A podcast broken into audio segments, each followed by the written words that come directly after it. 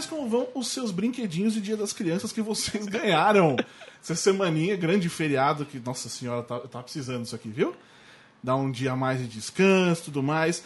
É, eu sou o Bob, estamos começando aqui mais um podcast que agora conta com o nosso querido Renan Martins Ruverson. Olá, que tal? Como estás? Como foi o México? Foi ótimo, comi muita comida mexicana, muita pimenta. Comida mexicana de verdade agora, né? De verdade, não tem, não tem burrito no cardápio. Mas aproveitei bastante. Eu fiz umas entrevistas entre um- uma comida e outra, né? Entre Justo. uma refeição e outra, mas. Também não é assim. Eu, tô- eu tô pag- eu paguei pra você ir pro México. pra, né? Mas pra Não- mim o que é pra importa é a né? comida. Tá certo. Nada mais justo, inclusive. Opa. né? e aproveitando essa semana que estreia a, a Colina Escarlate, também conhecido como Crimson Peak, do Guilherme Del Toro, a gente chamou aqui pra participar com a gente uma convidada. Sério, é um, é um, é um garbo e uma elegância que eu não consigo nem sequer mensurar. Porque ela trabalhou 16 anos, é isso? 16 Na anos na Veja, 5 anos na Sete, antes da Veja. E agora é nosso, nossa colega de sofrimento online. Isabela Bem-vinda. Poscov, seja muito bem-vinda. Muito obrigada, muito obrigada. Vamos todos não ganhar dinheiro juntos. É isso aí, olha só, né, gente? Disso, disso a gente entende, é Isso, pós-graduado. né? Há 15 anos nessa brincadeira, né? Ai, ai. Como é, que tá, como é tá sendo essa coisa agora de escrever online, por falar nisso? É maravilhoso. Eu estou adorando. É, digamos que eu ainda não esteja colhendo os frutos mais né, concretos dessa, dessa nova atividade, desse meu novo ramo, mas eu estou adorando. É uma experiência absolutamente deliciosa. É um, eu preciso voltar a gravar os vídeos, porque eu gosto muito de gravar os vídeos. Vai ser com webcam mesmo, porque eu não tenho estúdio e pronto, entendeu? Chega de enrolar. Mas só escrever no blog, é, é lógico, é um jeito muito mais informal, muito Uhum. mais gostoso, dá para fazer a brincadeira que eu quiser e tá pegando. Pouco Tá a pegando. pouco tá pegando. Já tem gente enchendo o saco nos comentários. Ah, lógico. Esse é um sinal de sucesso. É, sinal de sucesso. E fica aqui o meu conselho: não leia os comentários. Deixa o pessoal falar. Porque, nossa senhora, é, é insuportável. Fala aí, cara. Não, quando a gente tinha os comentários no Judão, né? gente- ou a gente ficava lendo os comentários ou fazia o site. É, e, são os comentários, o pessoal não, não pega leve, não é tipo. Sim. é le- eu, eu adoro quando, por exemplo, você falou uma coisa sobre um filme. Não, não, concordo por causa disso, disso, disso. Acho ótimo. Agora, você tá errado. Eu, eu gostei do filme e tal. Não, você está errado, você é um bosta. E começa a te xingar. Cara, Vira pessoal, né? Mas eu tenho grande experiência nisso, porque quando lançaram o episódio 1, 2 e 3 do Star Wars, Uhum. eu falei mal, e daí tinha oito comunidades no Orkut, eu odeio isso.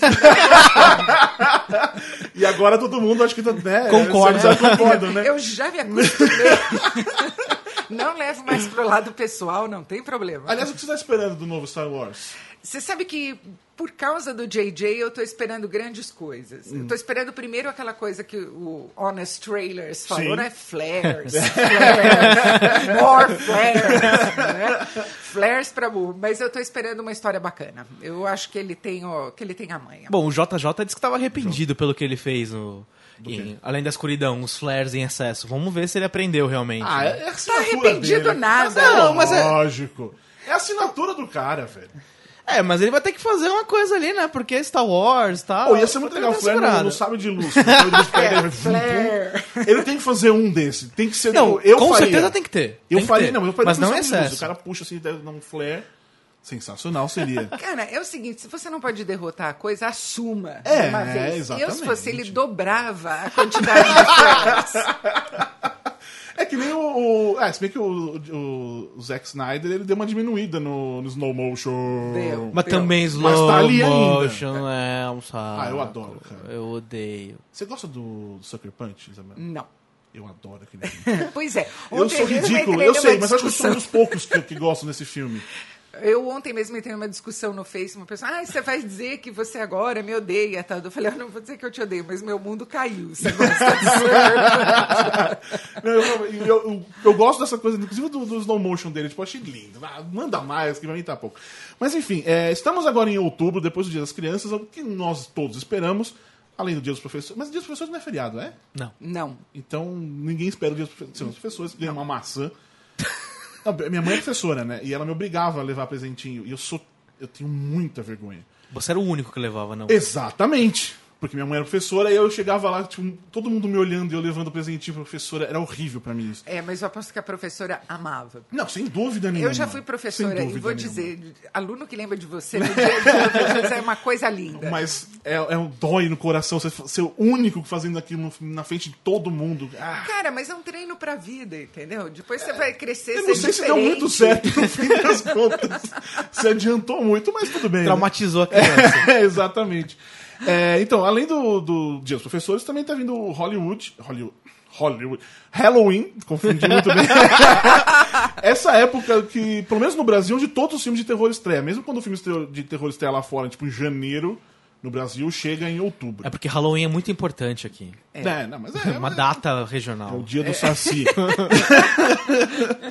e mesmo nesse caso específico aqui do, do Corinthians Escarlate, mesmo que não seja um filme de terror, porque eu vou ler um tweet do Guilherme Del Toro, que ele tá Tá. repetindo isso há muito tempo. No ano passado na Comic Con ele falou isso algumas vezes. E ele agora, um pouquinho antes, no, no fim de semana, ele tweetou o seguinte: Uma última vez antes do lançamento. A Colina Escarlate não é um filme de terror, é um romance gótico. gótico. Assustador, tenso, mas cheio de emoção, como a minha dança. Isa, atenção para a intimidade. É isso mesmo? O que você achou do filme? É isso mesmo, é um romance gótico. É, sem tirar nem pôr, ah, Jane Eyre, Morro dos Ventos Vivantes, Rebecca, que embora tecnicamente não seja gótico, vai porque é do Sim. século XX, mas é, é aquilo. Tem o Tall Dark Stranger, entendeu? Cheio de mistério. A heroína jovem, pura de coração, que se apaixona por ele e não percebe os, terri- os segredos terríveis que ele guarda do passado. É, sem tirar nem pôr um romance gótico. E é bom? É lindo. É absolutamente lindo. Eu nunca vi tanta textura e tanta cor misturada na minha vida. O que eu acho bacana no Guilherme é o seguinte: ele faz os filmes mais pop, como Círculo de Fogo, Hellboy, e ele faz Labirinto do Fauno. Ah, faz Espinha do Diabo, como se fosse a mesma coisa. Sim. Ele tira, ele corta tudo do mesmo tecido. Ele não é um cara que faz um filme mais pop e um cara que faz um filme mais pessoal.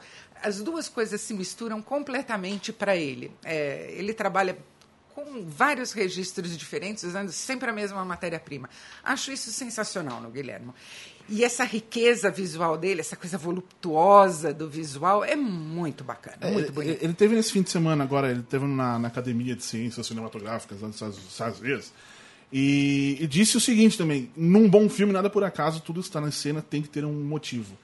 E você conversa com ele, você já, já Já, entrevistar já, ele? eu já entrevistei ele algumas vezes. Você conversa com ele, você percebe. Não é só a paixão, é o tesão que ele tem É. por- quando ele fala sobre aquilo tudo, né? Eu tava vendo até é. uma entrevista dele, ah, falando uh, uh, de, de A Colina Escarlate exatamente, né? Uhum. E essa coisa de que ele querer resgatar esses filmes mais antigos, essa paixão dele. Você percebe o quanto ele é apaixonado por cinema Sim. e o quanto ele quer trazer essa paixão pra todo mundo, resgatar um gênero, resgatar um tipo, estilo de filme. Você vê que é uma coisa que realmente apaixonado pela arte, né? Um cara que tá fazendo uma arte.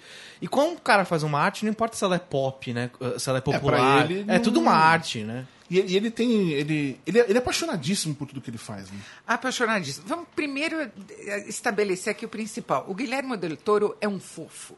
Ele é, sim, sim. ele é um fofo. Sim. Ele é um ursinho carinhoso. É tipo ele isso. é, nossa senhora, ele é a pessoa mais gentil, Exatamente. mais animada, entusiasmada, mais querida que tem. É uma delícia entrevistar o Guilherme por causa disso. Normalmente o diretor está muito investido É, né, é, sim, no, sim. no próprio filme. Mas eu acho que ele vai vários passos além. Uhum. Assim. E o- outra coisa que eu, que eu gosto, não é só nisso de é pop, não é, Uhum. entendeu? Não faz, não faz diferença.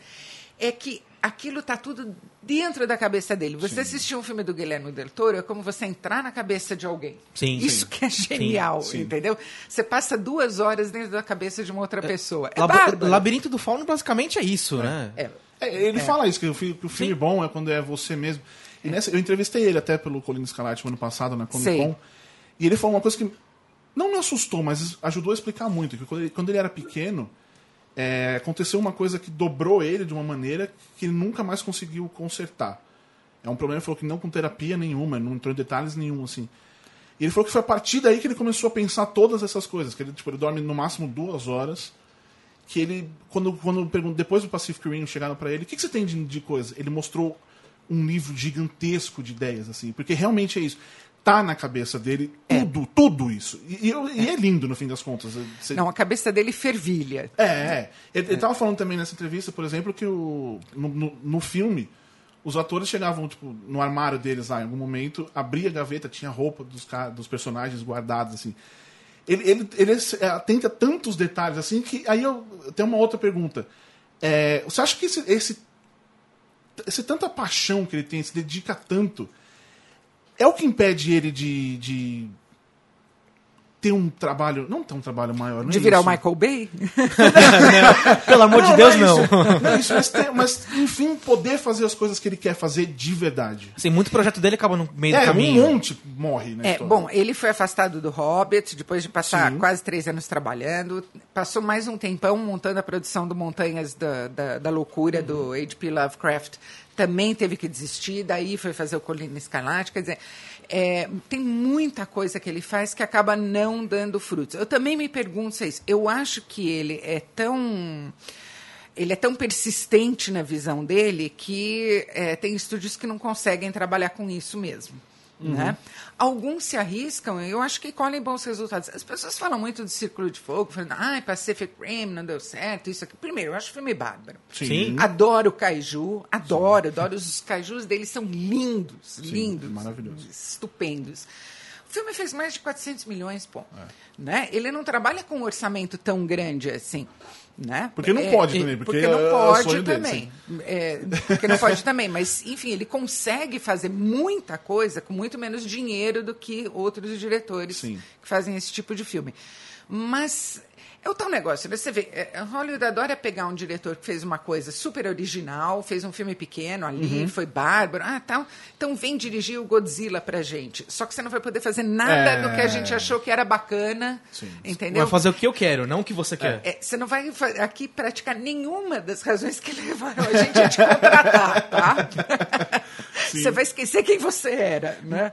E eu acho que o Guilherme se recusa. Não é nem que ele se recusa, acho que ele não consegue fazer isso. Sim. Sim. Se você pedisse isso pra ele, ele não seria capaz de deixar de ser ele mesmo. Mas uma, uma, uma coisa bacana, até que a gente viu na Comic Con do ano passado, era justamente disso, que ele comentou desses, do Hellboy 3, das Muitas Loucuras, justamente jogando pro público da San Diego Comic Con, vocês querem ver isso? É. Porque a galera tá aqui, o pessoal do estúdio tá aqui atrás da Eles- gente você, eu vou só duas perguntas. Vocês querem ver? É.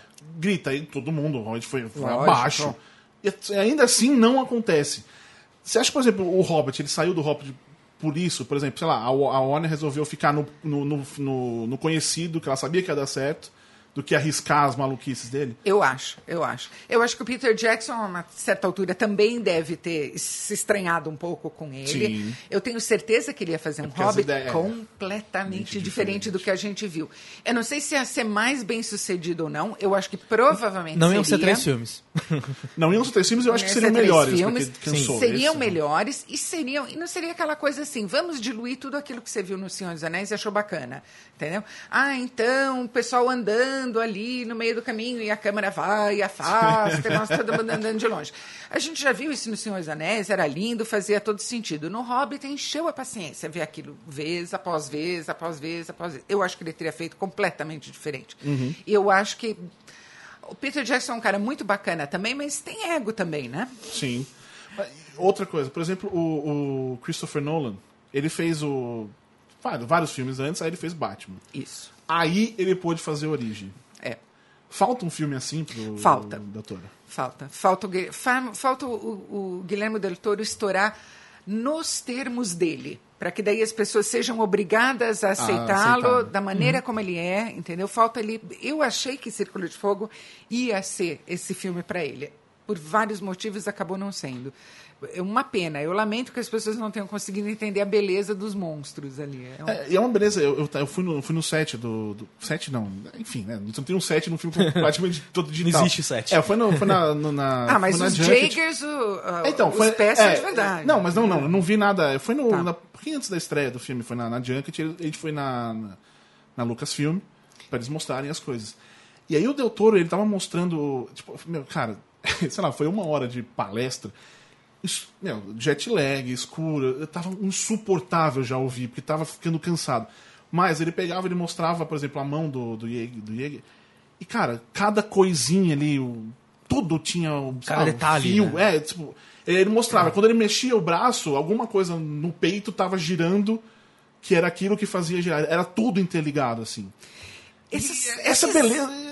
Essas imagens recorrentes dele, é, eu, já perguntei para ele, ele falou, olha, não, não sei muito bem explicar. Essa, essa fixação dele com mecanismo de relógio, Sim, por sim. exemplo, né? olho fora do rosto, É verdade. é, todas essas... né? É, Os olhos nas mãos, é, pessoas que parecem igrejas, não, é, é, são muito, muito, muito fortes, são muito... você sente que elas são muito pessoais, né? No, no cinema dele. E não é todo mundo que vai encarar bancar um filme assim para ele. Não é. E você falou que o Pacific Rim não, deu certo por vários motivos. Você sabe, diria alguns? Olha, eu acho que as pessoas não entenderam é, a ideia de fazer um filme de kaiju a sério, Tá. É. né? Eu acho que as pessoas acham que Godzilla é uma, é Só uma brincadeira, acabou. ou então serve para ali de, sabe, pra, de apoio de livro, num extremo Aham, no outro, de um filme em que o casalzinho fica se procurando o tempo todo, que é o que o Godzilla foi. De um diretor que tinha feito um filme bárbaro antes, o Monsters, né? Mas é isso que eu digo, você- a gente vai te contratar por isso, mas isso você não vai poder fazer, né? É, eu acho que as pessoas não entenderam essa ideia e eu acho que é, tem uns personagens ali que, de certa forma, ah, afastaram um pouco a plateia. Eu acho que se ficasse nos Jaegers e nos monstros, tal, mas o personagem do Ron Perlman, tudo mais, eu acho que dá uma desviada na história que eh, o público não Não pegou. não pegou assim não não bateu com as pessoas eu acho que foi melhor até do que eu imaginava eh, que iria imaginava depois de ver o filme. Mas ainda assim eu acho lindo demais. Para é mim bem aquilo legal. foi uma é, cara, quando eu tinha 5, 6 anos e eu via essas coisas, eu nem sabia que era né, filme do Ray Harryhausen, sei lá, 20 mil milhas, a 20 mil léguas da Terra, 20 mil milhas da Terra, né? É, aquilo era, aquilo era apavorante, entendeu? Eu me senti exatamente como se eu tivesse cinco anos de novo vendo o filme, vendo a, a Michael correndo do, do kaiju vindo atrás dela, aquele olhinho inchado de chorar, aquilo era muito bonito. Não, muito bonito. é um filme muito bom e pena que o segundo tá subindo no telhado, É né? que Tá agora, subindo no né? telhado, tá. A a situação tá preta ali na. A Legendary. É, isso que eu falo. A Legendary tá nessa treta toda com Universal, Warner. E todos os que fazem filmes que, que investem, né? Que são só.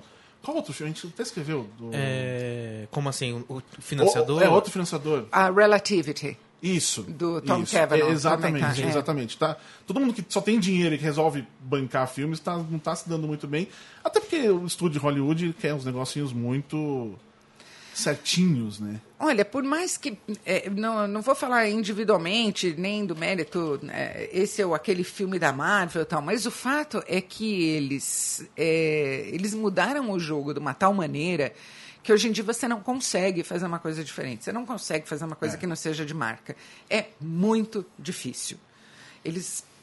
Não dá. Ou você ganha um bilhão na Sim. bilheteria, ou você faz um, É um filme fracasso. muito pequeno que ganha 30 milhões e tá ótimo porque ele custou Sim. 10, né? Ou não tem mais, não tem mais território ali no meio. Antes o pessoal dizia que o território que não existia mais era do filme para gente grande, para adultos, os dramas, tal, que foram para TV. Hoje em dia não tem mais espaço para Pacific Rim. É. Entendeu? É. É um filme médio hoje em nisso. dia. É um filme médio. Mas ainda assim não tem espaço para Pacific Rim, mas tem espaço para Transformers. Vai ter mais 500 filmes que vão anunciar. Porque faz um bilhão.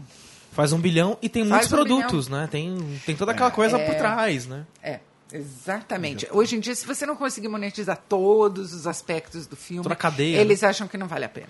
Mas será que é o que a Warner não conseguiria monetizar Pacific Rim? Pô, Eu acho. São eu queria monstros, ter um Jäger bonecos. em casa. sim, eu, tenho um, eu queria. tenho o, o principal, tá lá. Não, eu queria um tamanho natural. Isso aí, não. aí é outra história, né? Mas, é- mas é bizarro isso, porque, cara. Você falou não tem, não tem espaço pra, pra esse filme, essas coisas. Mas aí você vê Transformers, uns tipos de filme. Cara, não Jurassic World, pra mim. É um filme que eu adoro Jurassic Park. Eu também. Tipo, Somos três. Difícil quem não adora. É, não, mas e, e outra coisa, pra mim, tipo, mudou, me fez gostar de cinema. Porque foi aquele filme que eu. Uau! Sabe, fez isso. E aí o Jurassic World, tipo, ele, ele é o próprio filme. Ele fala o tempo todo dele mesmo, que quanto maior não, não dá certo, que vai dar merda, não sei o quê. no filme dá merda e eles vão continuar aí, tipo, cara, por quê? Para! Porque é o endgame. Entendeu? Estúdio é corporação. Dinheiro. Não, eu entendo, mas será que não dá. Dá. Dá pra ser criativo e ganhar dinheiro? Óbvio que dá. Tá aí o Batman, a gente acabou de falar do Chris Nolan. Faz uma trilogia absolutamente maravilhosa. O segundo filme, particularmente, é um- uma coisa. E deu um monte de dinheiro e continua fazendo o que ele quer, entendeu? Daí ele faz o Interstellar, que é uma coisa que as pessoas não sabem classificar. É um drama, é ficção científica, é o que é aquilo. E daí todo mundo já torce o nariz. Dá um monte de dinheiro? Dá. Mas cheio de ressalvas, entendeu? Você gostou do Inter- Interstellar? É, eu gosto do Interstellar. Eu acho que é um filme é, irregular em certos momentos, mas eu Sim. gosto disso porque eu acho pessoal. Eu acho os erros é, que, que erros vai entre aspas aí, mas as coisas que você pode criticar num filme que nasceram de algo muito pessoal para o diretor tornam para mim o filme melhor, tornam o filme mais vivo do que um filme em que tudo tá redondinho, mas você vê que foi o comitê que fez, entendeu? Com mil focus groups ali e chegou à Sim. conclusão que era aquilo que tinha que ser. Tem a marca de alguém no filme. Isso para mim hoje em dia está ficando cada vez mais importante, porque E raro, É. né? algo que está sumindo, né? É um artigo que está acabando. Sim. Mas o- o- pra mim, Interstellar incomoda porque explica muito. Pois é, é. E isso é Nolan. Isso é Nolan. Ele adora uma cena expositiva. É, o, o último Batman adora. é, é isso, Sim. ele tá toda hora explicando, ah, então não sei o que, é isso. Ele adora E isso uma me cena incomoda porque, expositiva. no, no- pelo menos pra mim, num filme como Interstellar ou Gravidade, ou mesmo o Perdido em Marte, esses filmes no espaço, em resumo, eu gosto de sentar e ficar olhando, assim, tipo, cara, que coisa linda. E me sentir mais assim, mais, mais contemplativo, talvez. Gravidade é muito isso, né? Não, atividade. Você viu que tem a versão silêncio? Não, não. Tipo, tirar. Não sei, eu não assisti, eu tô lá em Eu- casa, eu eu, vi tô também. com o Blu-ray lá em casa, mas é, vers- é versão silêncio. Tipo, não sei se eles tiraram música, sons, enfim. Transformaram a coisa um pouquinho mais real. Não tem som no Gravidade. espaço, então. Sim, é. No Gravidade eles desencanaram um pouco da física, mas É. nesse caso eles, eles focaram nessa coisa. Mas enfim, é uma coisa mais contemplativa e o, o, o Interstellar tá toda hora te falando. Então. Ele não te dá esse tempo, assim, isso me incomodou demais. Nesse Mas o filme. Nolan adora explicar uma É. coisa. Ele adora. É, mas assim, é, é- pelo menos você sente que ele está lá ainda fazendo o filme, porque essa é uma mania que ele tem. É uma mania que irrita, mas é uma mania do Nolan que ninguém foi lá e ninguém conseguiu mexer com ela. Entendeu? Eu dou valor a E, e todo mundo sabe que vai fazer sucesso, que vai ganhar dinheiro, então ninguém mais se incomoda. Também tem isso do Nolan. É, mas você vê que sempre vem a rebordosa, né? Ah, Sim, Batman, não, tem maravilhoso, maravilhoso, maravilhoso. Agora, é, Interstellar, é, o Christopher Nolan já não é mais aquilo tal. Calma, pessoal, entendeu? Nem todo mundo pode fazer sempre, vai fazer sempre o melhor filme da sua vida todo Mas ano. o Christopher Nolan é aquilo. O Christopher Nolan é assim. Eu diria que quando ele encana demais de querer ter uma ideia fascinante, é, ele se enrola. Tá. Eu acho que quando ele tem um material mais. Vai. Algo mais imediato, assim, com que você tenha um contato mais imediato, emoções mais imediatas, daí vai pra frente. Batman, eu acho que funciona por causa disso, porque Batman é uma tensão tão grande o tempo todo, né? É uma sensação de que o mundo está ruindo à sua volta o tempo todo, esse fatalismo do Nolan, porque ele é um Sim, cara fatalista sim. mesmo né? Quando isso vem à tona, é mais instintivo do que calculado, daí eu acho que o Nolan é tudo isso. Mas eu acho que às vezes ele acha que ele é mais intelectual e interessante Uhum. do que ele de fato é. Já falamos de Nolan e Batman, Guilherme Del Toro, você me dá um tempo aí. É, Gente, já super- volto. super-heróis. Você gosta desses? A gente, no, no site, a gente decidiu que a gente não fala mais filmes de super-heróis. É filmes com super-heróis. Porque, por exemplo, pra, pra gente, um, um grande exemplo pra definir isso é o Capitão América, o segundo filme. Sei. Que é um filme político e tudo mais, e tem super-heróis. Então a gente definiu o que é, que é isso. São filmes de várias coisas. De ação, com de aventura. Com super-heróis. Você gosta desse filme? Você acha também que tá chato? Então eu vou aproveitar o que você acabou de falar, já Tá. vou aqui é, é, me apropriar da sua ideia. e vou dizer assim: filme de super-herói é, me cansa. Filme com super-herói, em geral, é bacana. Tá. Eu acho que X-Men é, principalmente X-Men First Class, é um filme com super-herói. Sim. Sim. Né? É um tremendo filme e tem super-herói. Sim. Né? É, Homem-Formiga é uma comédia com super-herói. Ok, daí eu, entendeu? Eu embarco na coisa. Agora, quando é, por exemplo, Avengers, que a razão do, de ser. é, ah, vamos juntar a todos esses personagens e fazer com que o mundo seja destruído, e daí eles vão lá no meio. Ai, não, eu não tenho mais paciência. daí eu não tenho. Eu acho que fica muito genérico. Né? Eu não tenho absolutamente nada contra o super-herói. Adoro o primeiro Capitão América, adoro o segundo, acho eles filmes super apropriados para o tempo em que se Sim, passa cada uma das histórias. Acho uma sacada belíssima, que ela me diverti demais no Homem-Formiga.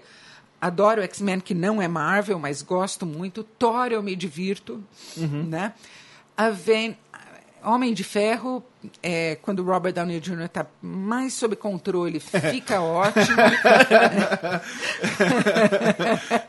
né? Quando o ego dele está correndo ali pelo set loucamente. Mas o filme em que o propósito é ter vários super-heróis, ter super-heróis, mostrar super-heróis em ação, daí. Hoje em que- que dia, é- eu que é muito- que não tem personalidade. Que é muito Vingadores 2. Que o primeiro É. ainda tem a desculpa de ser personalidades muito diferentes trabalhando em conjunto. Não necessariamente super-heróis.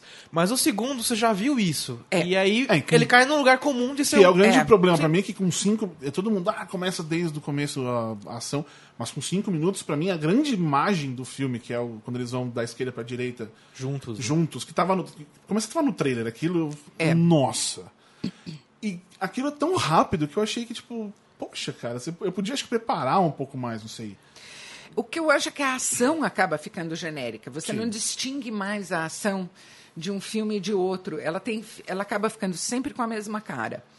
Sim. Porque é, entendeu? Se é para assim, au- assim, larguíssima escala, porque é para fazer um bilhão e meio e tudo mais, não tem tanta coisa diferente assim que você possa fazer. Capitão América 2, por exemplo, usa de muito bem a ação. As lutas são sensacionais. Aliás, vamos E, e começa, e começa com ação o filme, aquela cena de abertura. Sim, sim, sim, sim. Que é bem movimentado, mas aquela ação mais espionagem, justamente entregando o que o filme é. É uma ação que tem a ver com o personagem, tem a ver com a situação que está sendo é, tratada naquele filme. É muito mais específico, né? É, a- aí não dá, entendeu? A- Vem a era de Ultron e você fala, gente, mas é tudo igual, é igual, é só digital, nada tem peso, nada parece ter importância. O que eu digo assim, é destruição indiferente, entendeu? É essa a sensação que me dá que é, voltando ao Guilherme Del Toro, justamente a, a, a sensação que você não tem, por exemplo, no Círculo de Fogo, é que a destruição seja indiferente. Ela é uma destruição super pessoal, super preocupada com o que está sendo Com o que- destruído exatamente como e as pessoas que é. estão morrendo ali. né? É, Não é o Superman. É, é verdade. Te incomoda agora esse tanto de filme de super Porque a gente tá nessa coisa de superhero fatigue. Que, que é o termo da moda, assim. E pra gente é o que a gente faz. é, a gente faz se você for no IMDB simples, é bem, coisa bem simples. E ver os tipos de filme que lançaram em 2014 ou agora em 2015, você vê que os, tipo, são lá, são 10 super-heróis no máximo, estourando muito, se você quiser. E tem to- todos os outros, outros gêneros, mas o pessoal tá reclamando dos filmes de super-heróis. É que o filme de super-herói entra com 6 mil salas, 6 mil telas, não 6 mil salas, 6 mil telas Uhum. nos Estados Unidos, entendeu? Quer dizer, são 10, mas eles são onipresentes, né? Uhum. Eu acho que. Agora, eu. é, Nunca vou descartar um filme é, por causa de gênero, Tá. entendeu? Nunca vou dizer assim, ah, puxa, estamos nos anos 70, tem drama demais, não aguento. Como assim, entendeu? não é por aí. É bom, eu gosto, tá? É, não é bom, paciência. Podia não ser bom se fosse um drama familiar também. Aliás, está cheio de filme Sim. independente que acha que, tá, que é alguma coisa e não é nada, é um lixo. Quer dizer, É, tem, tem esse lado também, as pessoas não estão aproveitando o momento. Se a gente vive num momento com, com muitos filmes de super-heróis, legal, vamos aproveitar isso. Se durar, melhor ainda. Se não durar, se vier uma outra moda, o que for. Aliás, quem foi Legal. que falou do negócio do. do, do, do Bang Bang Bang, do Western?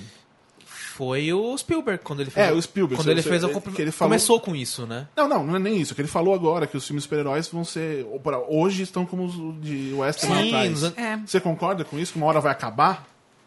Uma hora vai acabar? Vai. Provavelmente vai. A gente nunca sabe o que vai acontecer daqui a 5, 10, 15 anos, entendeu? As pessoas vão querer alguma coisa completamente diferente.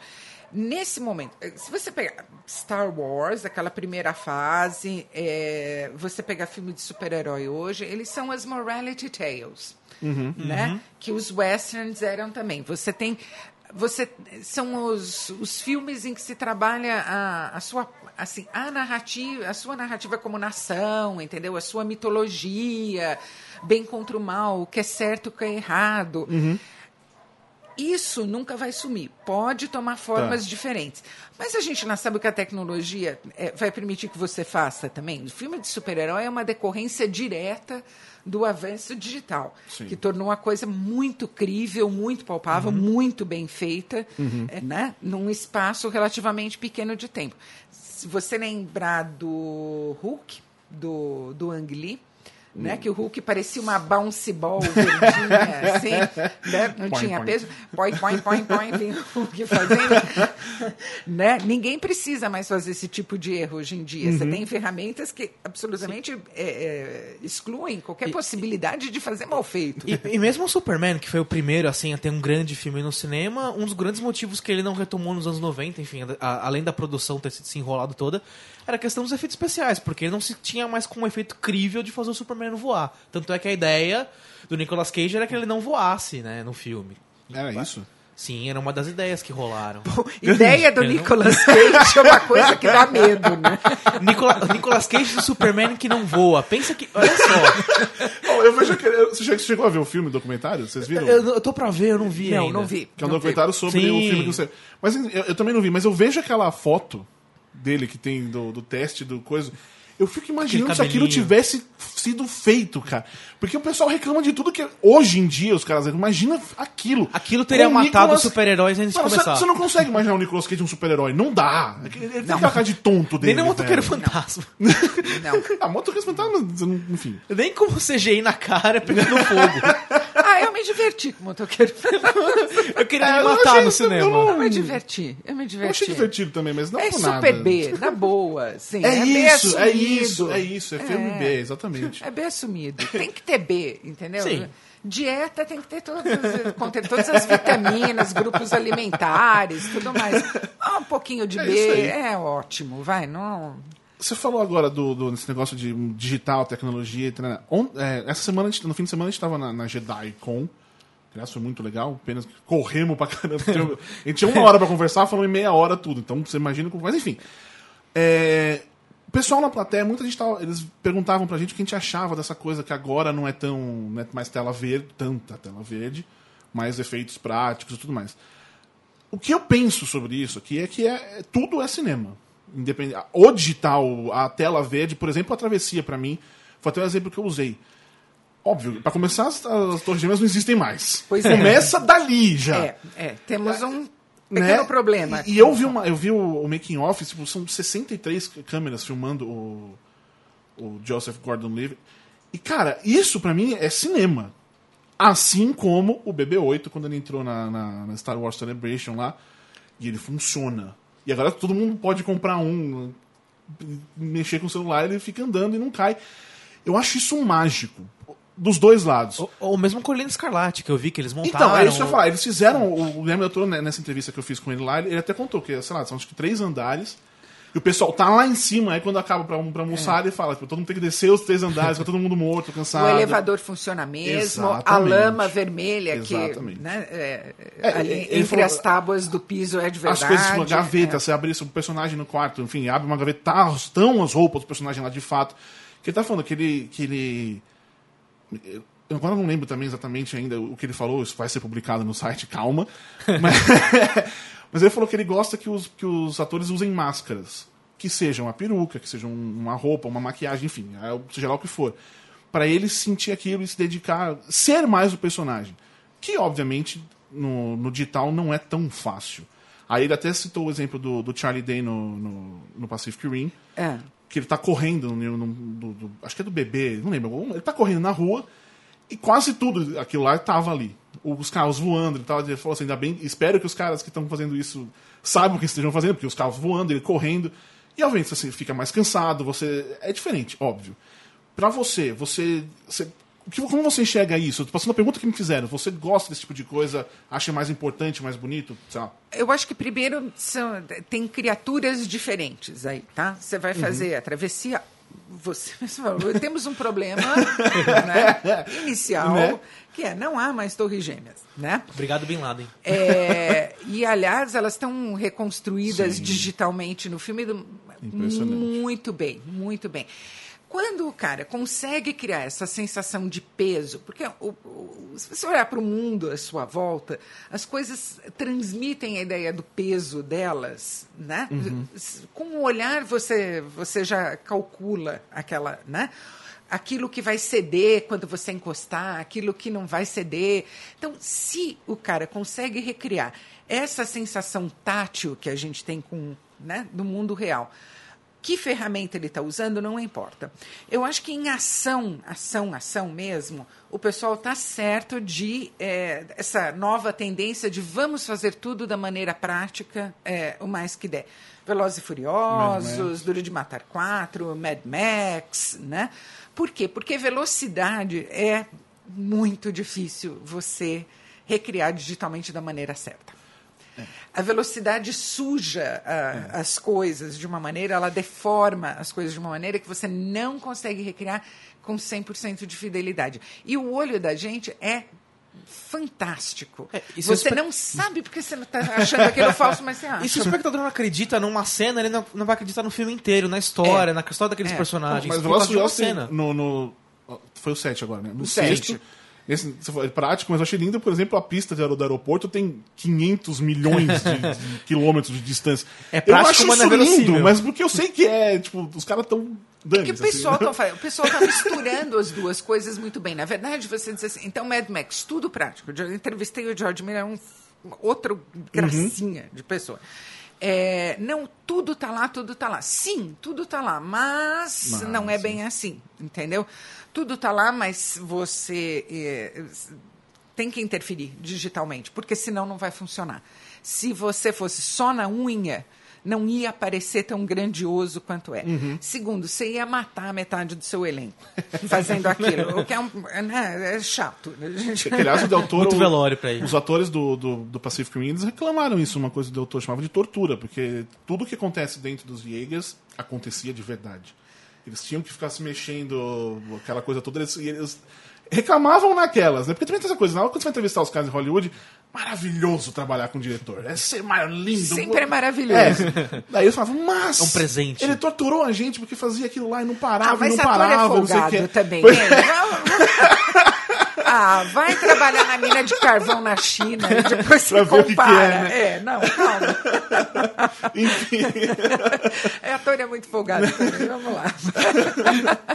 Mas assim, é, então o que, que você tem que fazer? Ah, o cara tá pilotando o carro, mas os caras que estão cortando ele pela frente Sim. e batendo, esses têm que ser digitais, porque senão você mata o Tom Cruise, entendeu? Uhum. Né? No Missão Impossível, você não pode matar o Tom Cruise, não é uma boa ideia Mas também. ainda assim ele saiu voando pendurado ali Ele saiu voando, tem pendurado, cheio de, correia. Eu não iria com correia, com, sem correia, mas Eu não chegava nem perto do avião, mas... de jeito nenhum, entendeu? Tira o chapéu ou coragem. Mas depois você tem que apagar todo aquele monte de Sim. correia, entendeu? Então, é, Mad Max, a mesma coisa. Está todo mundo lutando em cima do War Rig, não sei o quê. Todo mundo com correia, porque senão a Charlize vai para né, pra baixo da roda do caminhão e pega a mão. Então, não adianta. Tem que casar as duas coisas hoje em dia. Mas eu acho que em ação hard mesmo, quando você quer passar essa coisa de peso, urgência, velocidade, perigo, você ser prático em- na maior parte do, do, do, do que você puder fazer é melhor. Você sente mais o efeito mesmo. Nada contra de. Não, imagina, Não, não, imagina. É? Você falou da Charlize, eu, eu sempre... É um filme que... que- A Charlize é um efeito especial. É, já não, isso aí, só. é, é, isso sem dúvida. Já foi determinado que ela veio de outro planeta, que a Dani é alienígena, É não tem nada história, em é. comum conosco. Não, mas, mas agora saiu agora a infor- informação, não, né? Mas é, que essa coisa, você vai aprender, vai aprender não, você deve estar percebendo agora na internet que qualquer coisa, por exemplo, se eu chegar e falar agora aqui, eu quero ser um Homem de Ferro, Vai sair amanhã. não, isso não vai sair porque ninguém se Não, interessa. se você fosse Mas se importante, vem um cara é. e fala, um ator qualquer, e fala, eu quero ser Homem de Ferro, aí já sai na notícia, começa a aparecer lá. Tal pessoa quer ser o personagem, tá? Vai ser. Então, Se oferece. Cara, calma, calma, ele só tava dando um desejo. Enfim. Agora o George Miller falou que no, no, no, no próximo Mad Max não vai ter a Furiosa. Que pra mim, pelo menos, faz completamente sentido. Sim, Ela acabou a história dela. sim. E se chama Mad Max, bem ou mal, o filme. Na verdade, Mad Max se tornou as histórias do Mad Max por esse mundo da Terra Devastada. Ele encontrou a Furiosa, tipo, é uma história. Sim. Ele vai encontrar uma E outra ele também pessoa fora. com- Ele é um nômade. Ele Sim, não pode estar sempre no mesmo lugar exatamente. encontrando as mesmas pessoas. E, e o George Miller até falou que demorou tanto pro filme sair que ele acabou criando as histórias passadas de cada um dos personagens. Que nem o Duffy, o. o- como é que é o nome do cara? Do Duffy. guitarrista lá. É, ba- é baixista, enfim, Baixista, o que, o que enfim. toca lá, o do metal, aquele tem uma história, tem ele tem toda uma história por trás que muita gente começou a falar, até o, o Cardinho começou, que hoje não tá, filho da puta. É. Ele Beijo, começou, ele começou com essa história de, tipo, ah, quero um filme só dele. E eu falei, para! Porque senão fica uma coisa, uma nolanização, tem que explicar tudo mais. Você também prefere que não tenha. Não, não prefere, mas essa coisa de não vai ter a Furiosa, não sei o quê. Pra você vai mudar. Bola pra frente. Imagina. Vamos Mas você lá. gostou dela, assim? do- Adoro a personagem dela. Uhum.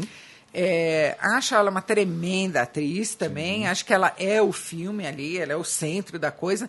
Mas eu não tenho a menor dúvida que o, o- o George Miller vai achar outro Lógico. centro Sim, pro certeza. novo filme dele, entendeu? É, é isso que eu tô te dizendo de, ah, então os filmes de super-herói vão acabar, ou substituíram o western, ou tem filme de super-herói demais. Gente, a- as coisas são o que elas são, entendeu? Uhum. Não adianta você querer é, que o mundo se dobre à sua imaginação. Felizmente, as pessoas vêm. Quem imaginou que ia ter uma Furiosa no filme do Mad Max? Sim. Ela não existia até todo mundo entrar no É. cinema e ver que ela estava lá. Agora não pode mais não ter. Uhum. É, exatamente. Entendeu? Deixa as coisas acontecerem, deixa se surpreender um pouquinho, sabe? Não, não queira entrar num filme sabendo tudo que vai acontecer e se decepcionando porque ele não é aquilo que você tinha imaginado Mas que isso ele tem ia ser. acontecido muito, Muito. muito. Mas é, aí também, eu já até ia falar disso. que A Marvel, principalmente talvez, trailers. Trailer. Eu amo trailer. Adoro trailer. Quem não adora trailer? Mas já tá enchendo o saco. Eu tô parando de. Por exemplo, a travessia, eu não vi nada do filme até chegar lá. Não, agora tem que contar o filme inteiro. Sim. As melhores cenas Exatamente, que é o no caso dos filme. Vingadores é, 2. É. A, a virada do filme, que faz tudo acontecer, que era para ser um momento de grande impacto, tá lá no trailer. Tudo tá no trailer. Mas sabe o que é pior? dia. Você não, você não acredita que o filme é só aquilo, então você começa a criar na sua cabeça que o filme é maior que aqueles trailers. Por isso que você chega no cinema e brocha. Porque você criou uma, uma imaginação a partir daqueles É, trailers é, e não é isso faz aquilo. sentido, porque você não tá esperando. Porque realmente mostra o filme todo no, Sim. no trailer. Aí você fala, Você que- mais alguma coisa. Sim. Que foi pra mim, no, no final das contas, foi a grande decepção com os Vingadores 2 foi essa. Porque tá tudo no trailer. Não Você teve uma, uma, uma novidade. Eu acho, é pra mim, eu até escrevi isso, pra mim o trailer ele acabava tipo no, até metade. Toda a história do trailer era até metade do filme, e aí teríamos o final que vamos ver o que acontece. Mas não. Agora, vocês sabem que tá aí uma coisa em que o diretor, mesmo que ele tenha um total ou quase total controle sobre o filme dele, ele não tem controle sobre o trailer, né? Isso é o departamento de marketing Sim, do estúdio. É, tem dado as maiores brigas. Eu vi uma entrevista do Anton Fuqua hoje, outro dia, porque é, eu, pessoalmente, não gosto de nocaute. Mas tem ali uma coisa que é a morte da mulher dele, né, no meio do filme, que é o que faz o filme todo andar. E é para ser um momento que você fala assim: ah, não acredito que isso aconteceu, ele matou a mulher do Jake Gyllenhaal. Bom, tá no trailer. É. Né? E o Anthony Fuqua falou que ficou super é, é, chateado e conversou com o pessoal, pediu para tirar. Não adianta. Quanto mais eles fazem focus group, que é a mania Uhum. deles, mais eles veem que um trailer que conta tudo ajuda a levar a gente para o cinema. Então, Então, o público médio, né? O moviegoer, eu chamo. o público quer saber o que ele vai ver antes de ver, o que não entra na minha cabeça. Sim. Não faz sentido. Não faz sentido. Cadê a surpresa? Cadê o, o uau né, que você faz no meio do filme? Isso eu não esperava, né? Por que você tem que saber tudo antes? Mas, por algum motivo, a maior parte do público americano, pelo menos, quer saber tudo antes. E eles fazem os trailers pensando no público americano, que é com quem eles fazem focus group, e não vão parar de contar a história no trailer. senta e espera passar. Tudo passa. A não ser. Mas por enquanto a mania é essa. Então, mas aí tem o J.J. Abrams nessa história. Porque. Eu- aí eu acho errado. Ele segurou no Star Trek, no segundo, o Khan. Eu acho ele errado, ele segura. Mostrava o cara. É. Então fala que é. Ou você ignora, deixa. Nossa, ele tá no filme que nem, por exemplo, a Furiosa. É. Ou não fica falando que ele é John, não sei o quê. Tinha algum nome. Tem até na John plaquinha. Harrison. É, tá até John na Harrison. John. Harrison. E tipo, cara, fala que. Eu acho que nesse sentido, cara, o Khan está no filme. Isso eu acho um bom É, marketing. talvez ele poderia ter segurado no primeiro trailer. Não, lógico. Ou no segundo Então, trailer. Mas é aí que eu vou mostrar. chegar. É aí que eu vou chegar. Você vê os dois trailers do Star Wars até agora, não tem nada. Você não vê nada do filme. É uma Você colagem vê de os personagens, você vê o Finn, você vê a, a, a Riley. Riley, né? O Riley, o Riley Diverti- divertidamente. Qual é o nome da menina? Não lembro. Whatever. A menina tá, tá- aparece ela, tem o BB-8 e tem o, o Paul Dameron, que você, o que você sabe, que é uma menina que é rebelde ali, tem o, o Stormtrooper, o novo androide e o, o piloto novo que tá se divertindo horrores de estar pilotando. Ponto. E o Harrison Ford e o Não, Chewbacca. então, esse não, no primeiro trailer. Aí no segundo trailer você vê a destruição da coisa toda. Você sabe tem alguma treta que é óbvio que ia ter. Você vê de novo os mesmos personagens no final é o, é o fanservice. É um negócio. Não, você não mesmo- viu nada? Então toma isso aqui pra você, meu querido amiguinho. E. E até o texto. E até o texto do, do trailer é uma. é, reciclar o texto do, do, do, do Retorno de Jedi. Que é o que Sim, o sim, Luke Skywalker sim, fala sim, pra Leia. Até o texto. Mas a, Não, já- é, tem a mão lá, o, Sim, o Kylo Ren também. mas a entonação do, do, do, do discurso já dá uma aquela coisa que tá acontecendo aí. Por que o Luke tá falando nesse tom, esse discurso? Sim, mas ele, não, mas ele não mostra nada. Não, mas não entrega, faz você viajar. E aí, isso, na, na prime- eu- isso é um exemplo que eu, que eu percebi eu gostei muito. Que na, na primeira foto do filme que eles lançaram, era o elenco todo reunido, sei lá, lendo os personagens, alguma coisa assim, branco e preto, todos os, os atores todos civis. E aí a primeira foto do, do Star Wars Rogue One já são, os já são os personagens de fato, são os atores vestidos. O J.J. Abrams ele consegue dominar um pouco o marketing até certa maneira. Consegue. Consegue, mas hum, eu acho que assim, se chega num, numa, num, num cabo de guerra ali com o estúdio, provavelmente o estúdio ganha. Entendeu? Se eles discordarem, se ele não conseguir argumentar com o estúdio que melhor fazer desse jeito, melhor fazer do outro. Aí que tá, é aquilo que você falou. Ah, falta um filme assim para o Guilherme Del Toro? Falta. Falta para o Guilherme Del Toro o primeiro Star Trek. Entendeu? Sim. É. Falta um filme que faça assim, vamos ouvir o que o cara está falando, porque ele sabe do que ele está falando, ele sabe para onde ele está levando isso. Ficou provado. Seria o né? Hobbit. Seria o Hobbit. Será que, por exemplo, o- ele tem uma, uma- obsessão com Nas Montanhas da Loucura. É. Parece que é uma obsessão mesmo. Que, que não é uma história de terror simples, não é a, a mais fácil. Só que você pensa no Guilherme Del Toro dirigindo aquilo, você fala que você, você sabe que ele vai conseguir fazer tranquilamente. Será que esse. Se, se algum dia fizer, a Legendary resolve liberar todo o dinheiro pra ele fazer.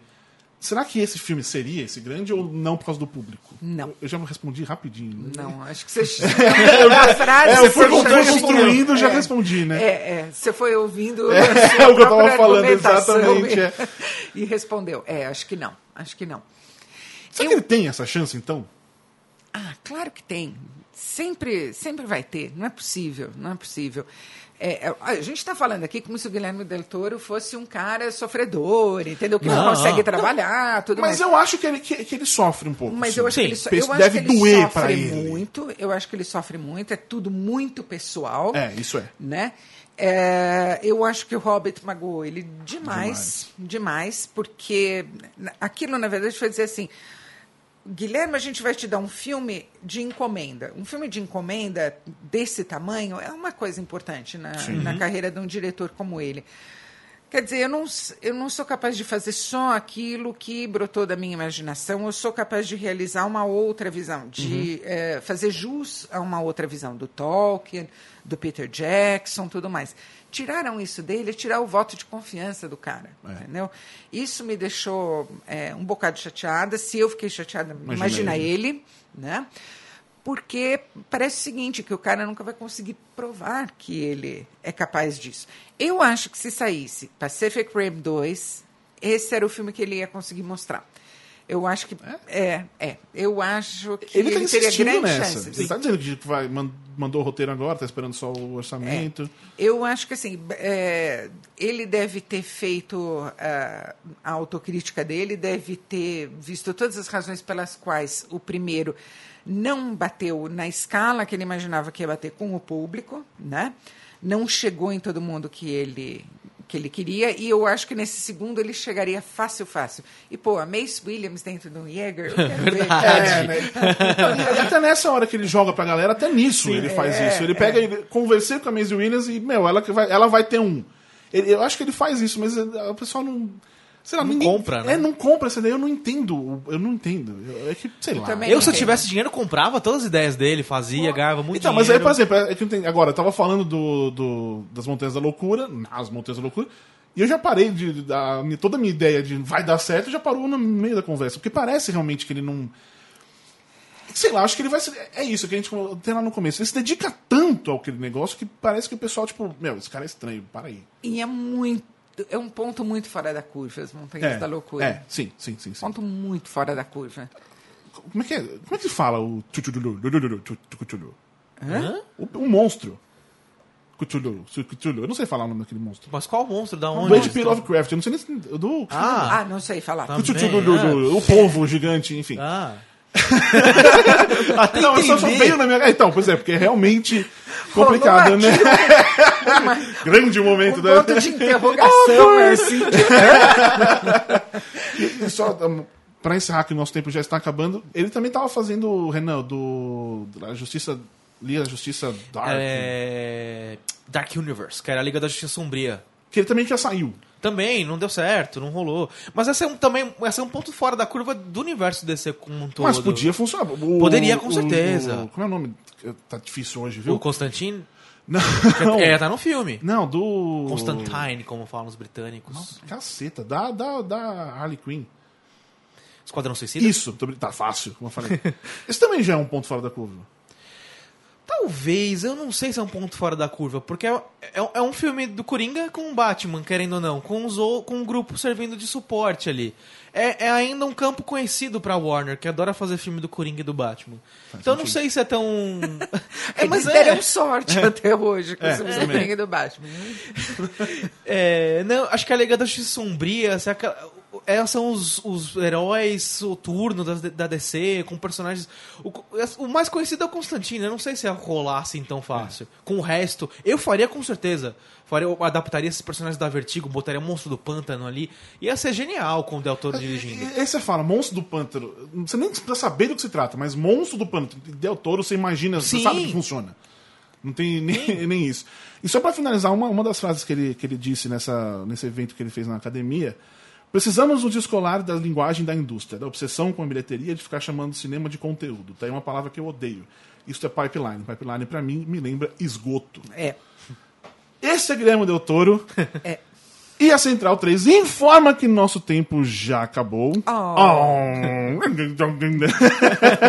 Queria agradecer demais, Isabela, a presença, por você ter vindo. Eu quero agradecer demais porque eu me diverti muito aqui nessa Que hora bom. conversando com vocês. Fale bem da gente pra todo mundo. Falo, falo. Falo bem pra legais. vocês também falem bem Não, mas então, mim. então isso que é. isso ia falar. Fala agora que você tá na internet, diga onde te encontrar, ler o que você escreve, ver Eu os tô vídeos. no isabelaboscov.com, é Uhum. meu blog, todo dia tem uma crítica nova e eu voltar, vou voltar a fazer vídeo já já. Então tem um monte de gente que pergunta: você não vai fazer vídeo? Não vai fazer vídeo? Vou, vou fazer vídeo. Tá voltando essa semana semana que vem.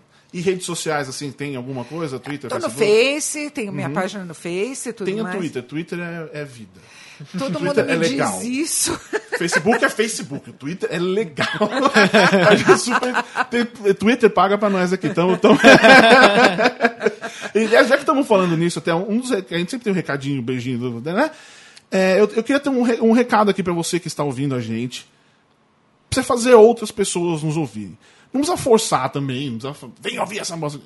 Não, Sim. pode acorrentar. É isso que eu ia arrastar, falar. Não tem é, problema. De leve, acorrenta. E sem querer se aumenta o volume do negócio. assim, isso, isso não tem Ou problema ouve no trabalho, assim, no meio da tarde. É, exatamente. Mas assim, você que está curtindo o que a gente está fazendo aqui, é nosso terceiro barra 4. É o terceiro, vamos esquecer aqui o, o zero. É, é o nosso terceiro podcast. Você que- que- A gente está começando agora, recomeçando agora, na verdade. Então espalhe a nossa palavra. Sai dizendo no Facebook, no Twitter, pros amigos na balada. Oi, eu tenho podcast! Sabe, grita na balada, faz o que você quiser aí. Porque no- no- a gente no Judão tá precisando mais do que nunca de vocês. é, em todos os níveis e no podcast não é diferente. Então, é, enfim, fala pra todo mundo que é legal, mesmo que não seja, só fala pra ajudar, porque, nós somos legais, pelo menos. Nós somos super legais. É, então, você tá ouvindo no site Ó, e tudo esses mais. meninos são super legais. Eu tô falando assim, Viu? Viu? Ó, a assinatura Isabela Boscov no final. São tá. muito legais. Eu vou fazer um. É, aquele pôster, sabe? Fazer o nosso cara. é, eles são super legais. Isabela. Não me representa. Exato, olha que beleza. Enfim, Renan, o seu recadinho, beijinho, tchau, alguma coisa assim. Assinem o nosso podcast lá no iTunes. Isso. A gente, não sei se vocês repararam, tem uma lista com a numeração. A gente quer chegar no número 8. É, a gente não quer subir pra. primeiro. É, não quer primeiro, nem. Oito. No, oito. Nós queremos ficar no, em oitavo lugar, exatamente. Isso. E segue a gente no Twitter, que é a rede mais sensacional do universo. Exatamente. Tem o Judão com BR, que tem todos os nossos posts, tudo que a gente fala. E tem o Judão News, que acho que é bacana também, que Também. tem tempo real que tá rolando, ou quase real. Tem... Se for no fim de semana, é um tempo meio fake, é. assim, né? Mas tem lá que, tá de impor... que tem de importante rolando na cultura pop. Isso. tem Snapchat, Instagram. Que a gente não atualiza tanto, mas tem também. Nós estamos tudo quanto é canto, é isso aí. Tem lá o Facebook, Judão. Mas o Facebook é, é chato. Ah, mas é bom o pessoal no Facebook compartilhar texto, dar like, porque que ajuda, né? Sim. É sempre muito bom E isso. o Facebook é essa coisa chata, de quanto mais pessoas estão vendo o conteúdo, mais gente Aliás, um vê. cara no fim de semana vê, pô, vocês estão demorando uma semana pra falar um negócio aqui. Tipo, não, cara, isso aí é o nosso reposto no fim de semana que a gente sempre faz. É que o Facebook não te avisou que a gente postou isso na segunda-feira e está vindo só no sábado. Por isso que a gente reposta no fim de semana. Exatamente. Tem o Patreon. Isso, Vamos lá, favor. vamos suportar o Judão suportar. O Judão foi ótimo. Judão. Português e inglês foi ótimo, Isso. dicionário. Qualquer E- 4 reais de ajuda. Apoie. É um dólar. Um Isso. dólar virou quatro reais, mas vamos lá. E, obviamente, acessem judão.com.br. Sempre tem conteúdo legal, sempre. Você não vai ver o que você vê nos outros sites, é uma coisa Isso. mais aprofundada. Mesmo quando a gente dá a notícia, é com outro olhar. Então, sobre cultura pop, sobre quadrinhos, cinema, televisão, a gente sempre tá lá todo dia. E inclusive do fim dos nudes da Playboy. que beleza. Essa semana, olha só, viu? Então é isso, meus queridos amiguinhos. Na semana que vem a gente volta com mais um convidado, mais um assunto e mais sensacionalezas em geral. Aquele abraço. Tchau! Beijo! Beijo.